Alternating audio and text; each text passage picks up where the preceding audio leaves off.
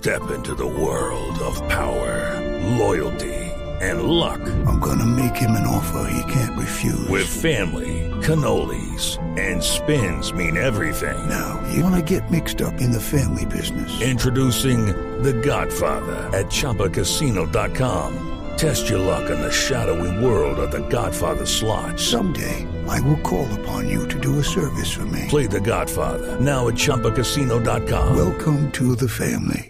No purchase necessary. VGW Group. Void where prohibited by law. 18 plus. Terms and conditions apply. Antes, Silvia, actualizamos a los oyentes de Blue Radio la novela de James Rodríguez y de Falcao García, Rumbo al Real Madrid. Correcto, Néstor, porque no se cansan los periódicos aquí en España de dar información sobre qué está ocurriendo con estos dos jugadores colombianos. Y bueno, el tema de James Rodríguez se está negociando, el Real Madrid lo que transmite es que está eh, poniendo el ojo en varios otros jugadores, la verdad es que me imagino que es parte de la negociación para tratar de bajar la cifra, pero ¿cómo entiende usted la siguiente noticia? Que en el Santiago Bernabéu, que es el imperio el castillo, el palacio del Real Madrid, donde están todas las tiendas de souvenirs, donde se venden placas para poner en los coches con el nombre de los jugadores más famosos del Real Madrid, resulta que ya está a la venta la placa con el nombre de James Rodríguez. Tal cual, dice Real Madrid, dos escudos y al medio James. Ya está a la venta desde el lunes en el Estadio Santiago Bernabéu en las tiendas de souvenirs. Por lo tanto, eh, se, se, presume que esto ya va muy, muy avanzado. El otro tema es qué está pasando con Falcao. Hay dos informaciones hoy. La primera viene de un periódico francés, L'Equipe, que es uno de los periódicos más famosos sobre el tema de los deportes, que dice que ya está en plena marcha la negociación eh, de el Mónaco con el Real Madrid. Y dice que hay diferencias de precios, claro, eso sí, porque el Real Madrid no quiere pagar los 45 millones de euros que pagó el club de Mónaco eh, para llevarse a, a, Falcao, pero que sí ya están en plena conversación y que ya estaría eh, con eh, ya habría dado la anuencia para que se fuera eh, Falcao desde el Mónaco.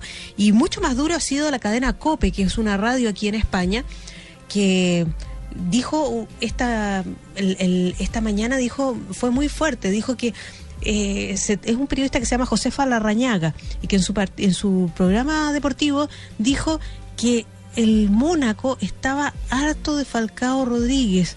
Dice que, eh, de Falcao García, dice que el Mónaco ha, ha, considerado que su rendimiento durante el tiempo que ha estado allí ha sido mediocre, pero que además están muy molestos porque dicen que creen que la recuperación no va a ser total y además lo último que los tiene molestos es que durante el tiempo de recuperación desde la operación, Falcao García solo ha pasado tres días en Mónaco, no ha pasado más que ese tiempo. Y dicen que la verdad es que él no le acomoda para nada el clima de Mónaco, no le gusta el frío ni la nieve del invierno. Por lo tanto, bueno, dice que esos son los problemas que tiene el Mónaco y por lo cual estarían eh, dispuestos a que se fuera.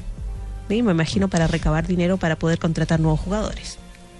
Silvia, pero este tema, este tema de la, de la placa, aquí la estoy viendo. Esto ya es una pista muy grande de que lo de James puede estar más avanzado de lo que todos suponemos. Si no, no hay otra explicación de que estén vendiendo real. La placa es una especie de placa de carro, ¿no? Exacto. Real Exacto, Madrid, James. Correcto. Normalmente, o sea, hay otras que dicen Cristiano Ronaldo, Sergio Ramos, Xavi Alonso, porque están todos los grandes de, de del Real Madrid allí. Eh, Gareth Bale sí. y esta James. ¿Quién lo explica? Es una dinámica que hace el Madrid. Hace cuatro años, la gran figura a esta altura mmm, de la creación era Osil. Inmediatamente, Osil pasó mm. al Real Madrid. Mm.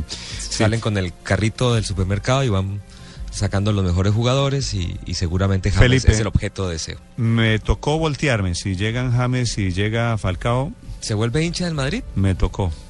Eh, porque sentí un poco lo, de, lo de cuadrado al Barcelona. Uy, no, qué pereza el Real. Sí, no. Néstor. No, si llega. Ah, si no, vamos James a pelear Silvia. aquí en el Real y el Barça. Nah, ninguno de esos dos. Si llega, nos, nos Atlético. toca. Eso no hay de otra. Silvia. Otra noticia mundialista es que parece que el, todo el conflicto con Luis Suárez, que le podría haber ser, provocar daño económico, se sí. estaría solucionando con el paso de los días. Ya se confirma que sigue la negociación entre el Liverpool y el Barcelona.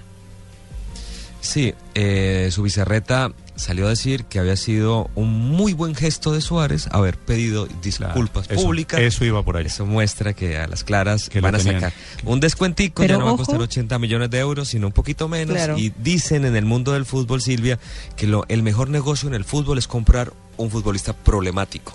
Bueno y problemático. Porque sea barata, ¿no? Oiga, pero Se entonces, y...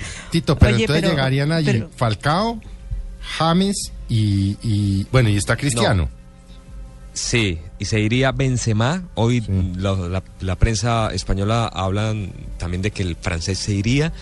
Y Di María, Mm. que lo El ha querido Fideo. hace mucho tiempo el Mónaco, el Fideo Di María, que no se ha sentido nunca cómodo en el vestuario del Real Madrid. O sea, esto sería como la nueva versión de los de los Galácticos en su momento. Galácticos a la colombiana, Sí. Felipe. Con Sí. dos de la selección colombiana en Madrid, Sí. ya, ya no hay ninguna duda que... pero Néstor, De con, millonarios, de millonarios al Madrid, Felipe. con esos tres figuros, con semejante, con esos tres churros ahí, volteese tranquilo, hermano, se volteó el Titanic.